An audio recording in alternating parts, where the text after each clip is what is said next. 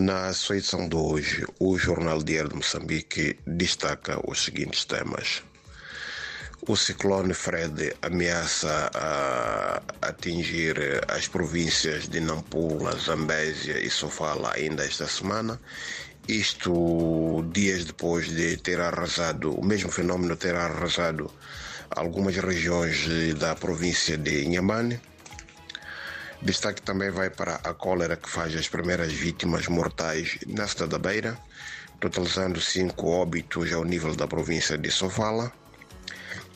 Uh, ainda temos a saúde primária que vai cobrir mais de 526 mil pessoas nas províncias de Sofala e Inhambane nos próximos tempos.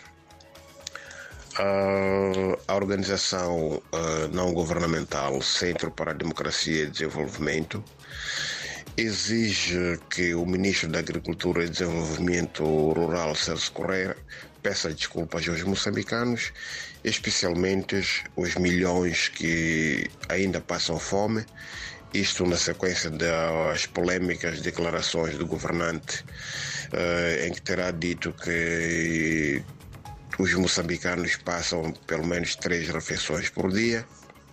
Finalmente temos a detenção na cidade de Tete de um indivíduo que é acusado uh, de ter uh, se casado uh, com uma menor de 13 anos que já está grávida. Por hoje é tudo, muito obrigado e até a próxima oportunidade.